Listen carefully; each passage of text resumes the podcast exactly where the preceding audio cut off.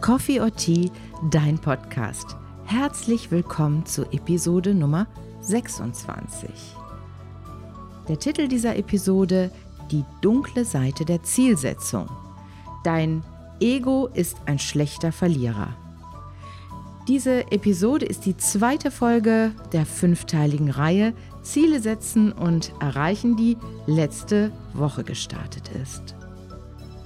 Heute bei Die dunkle Seite der Zielsetzung erfährst du, was die moderne Fünfkämpferin Annika Schleu mit dem Flugkapitän des Hapag-Lloyd-Flug 3378 am 12. Juni 2000 gemeinsam hat.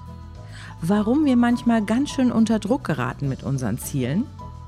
Du erfährst auch, wieso das Ego kein Mitgefühl kennt. Und am Ende der Episode weißt du, wie du aus dieser Stressfalle herauskommst, die Ziele oftmals verursachen können. Und du hast zwei praktische Tipps für mehr Wohlbefinden auf dem Weg zu deinen Zielen.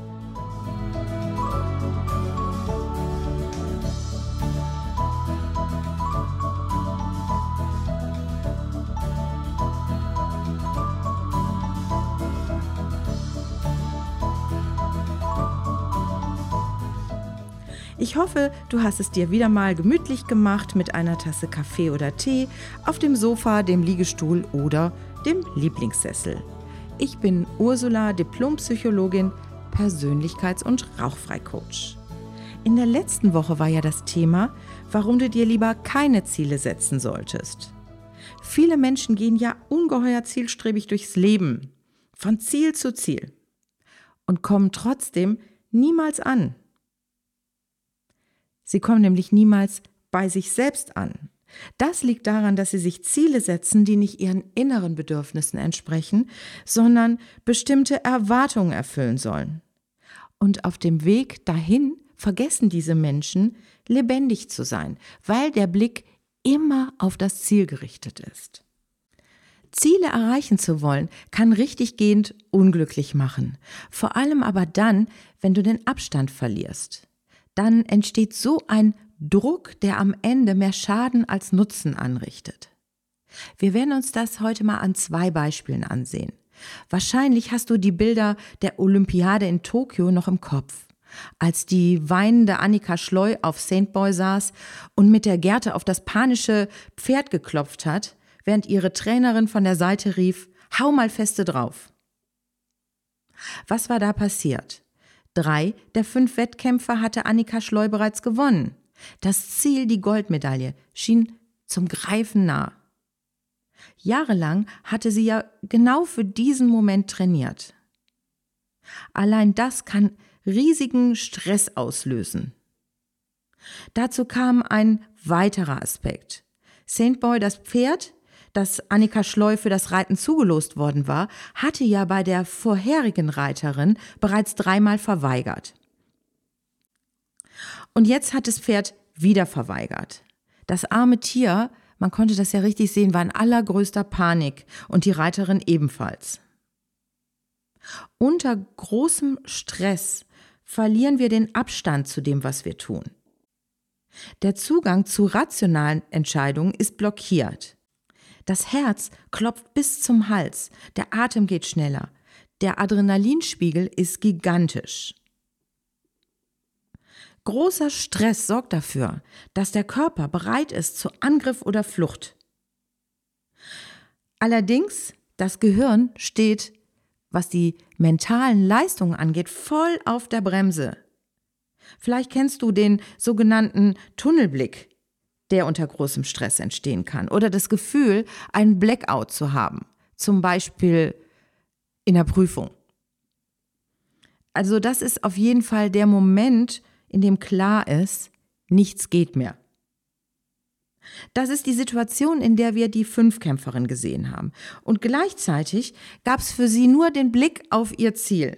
Sie wollte gewinnen und das Pferd musste die Hürden nehmen, egal wie. Aber und das haben wir ja auch gesehen, da war überhaupt nicht dran zu denken. Das Pferd, ein Fluchttier, das wollte nur weg. Abgesehen von all den Dingen, die da schon im Vorfeld schiefgelaufen sind. Abgesehen von der Grundsatzdiskussion, ob man den fünf Kämpfern überhaupt ein Pferd geben sollte, es hätte an dieser Stelle in der Situation genau eine Chance gegeben und die lag in der Trainerin. Wenn die Trainerin gesagt hätte, Annika, bleib stehen, atme mal durch und du kannst auch absteigen, dann hätte es eine Chance zumindest für einen würdevollen Abgang gegeben. Doch anscheinend war der Zieldruck für die Trainerin genauso hoch. Denn jetzt noch auf das panische Pferd zu schlagen, das war ja die denkbar schlechteste Empfehlung, die sie hätte geben können. Das ist das, was ich mit der dunklen Seite der Zielerreichung meine.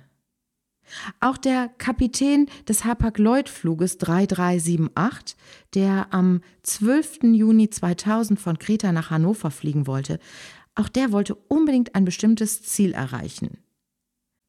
Zunächst einmal klar den Flughafen in Hannover, aber durch ein technisches Problem hat er sich ein neues Ziel gesetzt. Es sollte jetzt der Flughafen in München angeflogen werden. Was war da passiert? Nach dem Start in Kreta ließ sich eins der beiden Hauptfahrwerke nicht einfahren. Normalerweise wird dann aus Sicherheitsgründen ein nahegelegener Ausweichflughafen auf der Strecke geplant. In diesem Fall zum Beispiel Zagreb. Oder man äh, fliegt zurück zum Startflughafen. Wegen des Ausfalls der Kurzwellenanlage bei Hapag-Lloyd Technik in Hannover, also solche blöden Dinge kommen ja dann auch oft noch dazu, deshalb musste die Entscheidung von, von den beiden Flugzeugführern an Bord getroffen werden, in 10.000 Meter Höhe. Der Kapitän entschied, wir steuern einen deutschen Flughafen an. Das hat verschiedene wirtschaftliche Vorteile. Also es geht dabei um die Landegebühren, um die Wartungskosten, wie schnell kann man die Technik dahin bringen und auch um die Transportkosten natürlich für die Passagiere. Und nach München zu fliegen bedeutet natürlich auch, dass die Crew noch am selben Tag nach Hause kommt. Ein technisches Delay im Ausland, also eine technische Panne, die man im Ausland hat mit dem Flugzeug, die heißt meistens, man muss erstmal vor Ort ins Hotel, bis die Ersatzteile da und die Reparaturen durchgeführt sind. Zunächst war also München als Landeflughafen geplant. Doch die Treibstoffmenge auf dem Flug nahm rapide ab. Ursache war der deutlich erhöhte Kerosinverbrauch durch den erhöhten Luft Luftwiderstand, weil ja das Fahrwerk ausgefahren war. Doch das ignorierte der Flugkapitän. Kurz vor Zagreb meldete ein Warnsignal das Unterschreiten der Treibstoffnotreserve von 1600 Litern. Der Co-Pilot machte den Kapitän darauf aufmerksam und machte einen Vorschlag. Man solle eine Luftnotlage erklären und entsprechend auch einen Notruf absetzen. Und man solle unverzüglich in Graz landen. Das lehnte der Kapitän aber ab. Wenn nicht München, dann sollte es wenigstens Wien sein. Das war auch die Anweisung, die inzwischen aus Hannover gekommen war. Die kannten aber nicht die genaue Lage an Bord in Hannover in der Verkehrszentrale. Erst als dann 22 Kilometer vor der Landebahn in Wien die Triebwerke aussetzten, erst dann wurde eine Notfallmeldung abgesetzt. Ein Triebwerk konnte kurzzeitig wieder angelassen werden, sodass Wien Airport gerade so erreicht werden konnte, nicht aber die Landebahn. Das Flugzeug berührte um 13.25 Uhr mit einem Tragflächenende etwa 660 Meter vor der Landebahn den Boden. In der Folge versagte das linke Hauptfahrwerk. Die Maschine wurde schwerst beschädigt und von den 143 Passagieren wurden 26 äh, bei der Evakuierung über die Notrutschen leicht verletzt. Ja, zuerst war der Kapitän als großer Held gefeiert worden, weil er das geschafft hatte, alle heil runter und aus dem Flugzeug zu bringen. Nach Bekanntwerden aller Fakten war aber die Karriere des Flugkapitäns beendet. Er musste sich sogar einem Strafverfahren stellen. Das sind zwei dramatische Beispiele, die zeigen, was passieren kann, wenn ein fixes Ziel und großer Stress zusammenkommen, aufeinandertreffen. Goethe hat gesagt, ein Problem zu lösen bedeutet, sich vom Problem zu lösen. Das ist dann aber nicht mehr möglich, wenn man so in so einem Stresstunnel ist. Warum kommt man überhaupt dahin? Einen entscheidenden Einfluss, natürlich noch neben verschiedenen anderen Faktoren, hat unser Ego. Über das Ego habe ich ja in Folge 18 bereits gesprochen. Das Ego ist das Bild, das wir von uns selbst haben. Unser Ego ist entstanden durch Eindrücke, durch Erfahrungen und Beziehungen und Feedbacks, die wir bekommen haben im Laufe unseres Lebens. Dieses Selbstbild ist komplex und basiert eben sehr stark auf den Meinungen und Aussagen anderer und ist auch davon abhängig, was andere von uns halten. Und dieses Ego, bitte verwechsel das nicht mit dem Selbst, also das Ego, dieses Bild der Erwartung, das steht immer auf dem Prüfstand und will bestätigt werden. Das Ego reagiert positiv auf Erfolg und Lob und äußerst negativ auf Fehler und Tadel. Das Ego will Belohnung, es will materielle Sicherheit, weil die Idee ist, der Gedanke ist, dann entstehe auch innere Sicherheit. Jeder von uns, um das klarzustellen, hat so ein Ego. Es gehört zu uns, denn es ist Teil unserer Lebensgeschichte. Schwierig wird es, wenn du zu all diesen Selbsterwartungen und Fremderwartungen, die du aufgebaut hast, wenn du dazu keinen Abstand hast. Das kann dazu führen, dass sich das Ego zum Beispiel riesig aufplustert und regelrechte Allmachtsfantasien entwickelt, so nach dem Motto, ich bin der größte Held vom Erdbeerfeld. Und wer hoch fliegt, der kann auch tief fallen. Es ist das Ego, das uns auch antreibt, bestimmte Ziele erreichen zu müssen, um das Selbstbild nicht zu gefährden. Also dieses, ich bin okay, wenn ich das und das Ziel erreiche. Ich bin okay, wenn ich das und das äh, geleistet habe. Dadurch entsteht aber ein ungeheurer Zieldruck und damit verbunden entsteht ganz klar Versagensangst. In der Psychologie würden wir jetzt sagen, da ist ein überaktives Antriebssystem im Spiel. Über das Antriebssystem haben wir in Episode 8 bereits gesprochen. Das Antriebssystem, also das ist ein Begriff, den der äh, englische Psychotherapeut Paul Gilbert geprägt hat. Das Antriebssystem ist ursprünglich eine clevere Einrichtung der Natur. Wenn unser Vorfahr vor vielen tausend Jahren Hunger hatte und durch die Botanik gestreunt ist, um nach Nahrung zu suchen, dann war sein Antriebssystem aktiv. Es hat dafür gesorgt, dass man lieber nach Essen aktiv sucht, statt sich still hinzusetzen und zu verhungern. Es kann einen unheimlichen Schub geben.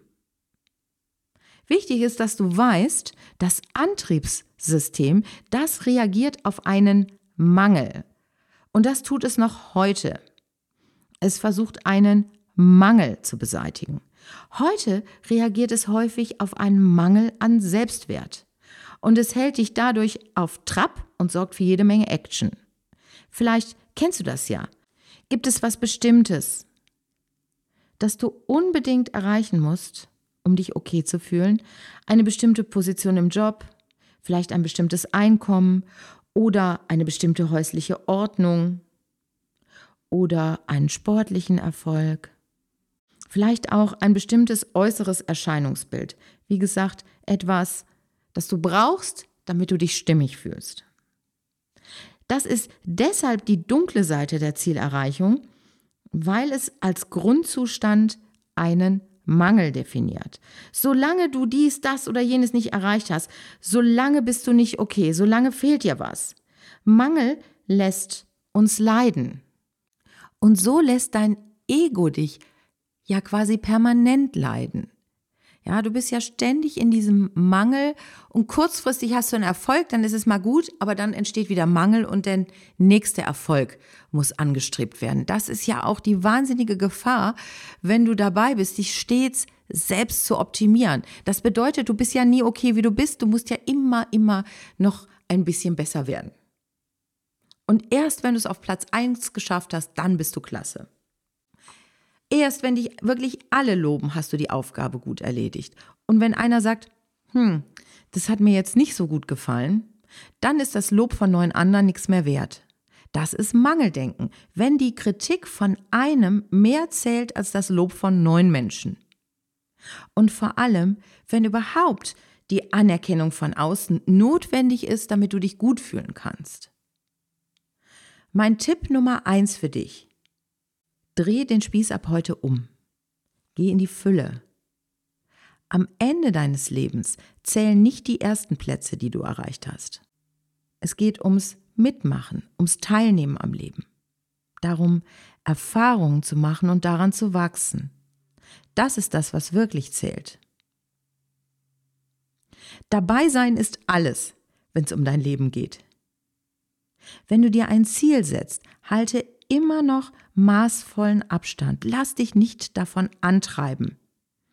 Frage dich auch mal, frei nach Byron Katie, wer bist du ohne dieses Ziel? Eins ist klar, du bist immer genug. Ein gut gewähltes Ziel ist wie das Tüpfelchen auf dem i, wie die Kirsche auf der Torte, das Sahnehäubchen in deinem Schaffen.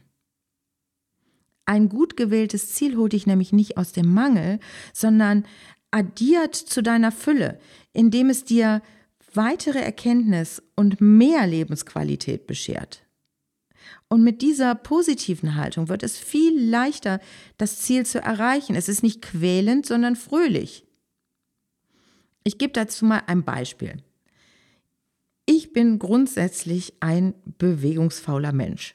So bin ich schon auf die Welt gekommen und man hat immer gesagt, die Ursula saß am liebsten auf dem Windelpopo und hat sich nur alles angeguckt. Sport war in der Schule für mich der blanke Horror und ich habe mir regelmäßig eine 4 oder eine 5 eingesammelt. Vor einigen Jahren dachte ich mir dann, ich muss Sport treiben, weil ich sonst dick, träge und krank werde. Und Außerdem sehe ich so nicht gut aus. Dabei hasse ich es so. Ich kann es doch auch nicht. Ich bin doch so unsportlich. Aber ich muss. Wenn ich in den Spiegel gucke, nein, das ist wirklich nicht so erfreulich, was ich da sehe. Das schlechte Gewissen und das Unwohlsein sorgte dafür, dass ich mich im Fitnessstudio angemeldet habe und auch dreimal hingegangen bin. Dann nicht mehr. Das schlechte Gewissen, das war groß und deshalb habe ich auch jahrelang die Beiträge gezahlt, weil ich dachte, Abmelden heißt aufgeben. Irgendwann ist ein Wunder geschehen. Ich habe dieses Mangeldenken loslassen können, dieses Ich muss zum Sport, um nicht so schlecht dazustehen, im wahrsten Sinne des Wortes. Ich fühle mich inzwischen wohl in meiner Haut und Bewegung trägt zum Wohlbefinden bei. Ich gehe regelmäßig zum Walk and Talk mit meiner Freundin, statt mich jetzt mit äh, ihr bei Kaffee und Kuchen zu treffen. Ich gehe ins Fitnessstudio zum Krafttraining, weil ich es genieße, so eine gewisse Stärke in meinem Körper zu spüren. Und während des Trainings höre ich meine Lieblingspodcasts. Das Training im Fitnessstudio ist für mich echt so ein richtiges Body and Mind Building. Und ich praktiziere ruhige Yoga-Übungen, weil ich mich dabei wunderbar entspannen kann und weil es mir so gefällt, dass ich dadurch viel beweglicher bin. Also mir gefällt das alles. Und während ich gleichzeitig merke, dass ich älter werde, erhalte ich mir so eine gewisse Mitbestimmung über meinen Körper. Wähle deine Ziele idealerweise so, dass du deine Wirksamkeit, deinen äh, Einflussbereich aufs Leben vergrößerst. Tipp Nummer zwei. Trainiere dein Mitgefühl. Dein Ego kennt kein Mitgefühl, nicht für dich und nicht für andere. Hartherzig urteilt das Ego über Erfolg und Misserfolg. Dein innerer Kritiker wird vom Ego gesteuert und spricht in Kategorien wie gut, schlecht, richtig, falsch, gewonnen, verloren, Erfolg, scheitern. Wenn dir was schief geht, dann geh in den inneren Dialog und wähle Worte wie schade, Pech gehabt, was kann ich daraus lernen? Trainiere dir einen freundlichen inneren Dialog an. Also lass deine innere Stimme mit liebevollen Worten zu dir sprechen. Übe das immer wieder und wieder. Du bist ja grundsätzlich ein guter Mensch und dazu musst du dir nichts beweisen.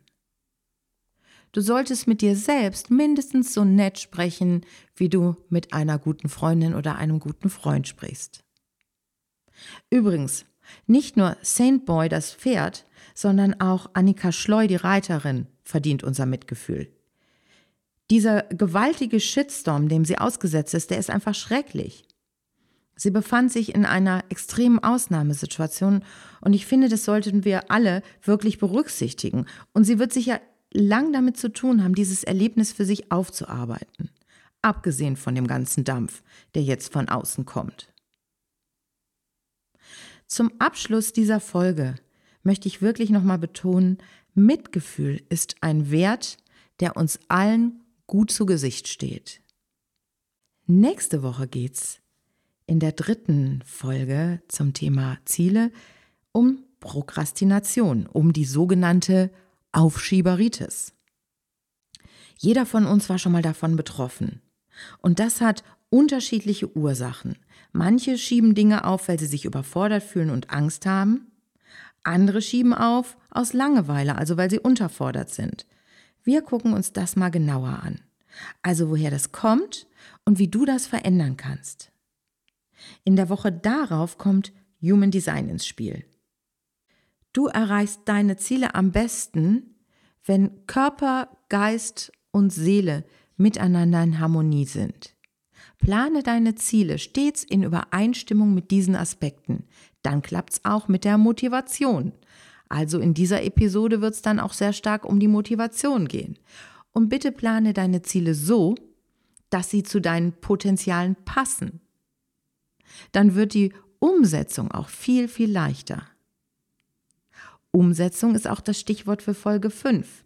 Du erfährst, wie du mit kleinen Gehirntricks, den sogenannten Neurotricks, mühelos und schnell neue Gewohnheiten aufbauen kannst. Das ist ja äußerst förderlich, wenn du bestimmte neue Verhaltensweisen in dein Leben einbauen möchtest.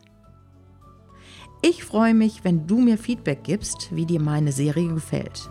Schreib mir gerne eine Mail. Du findest meine E-Mail-Adresse in den Show Notes. Und ich freue mich über Empfehlungen dieser Podcast-Episode an deine Freundinnen und Freunde. Bis nächste Woche. Alles Liebe und die herzlichsten Grüße, deine Ursula.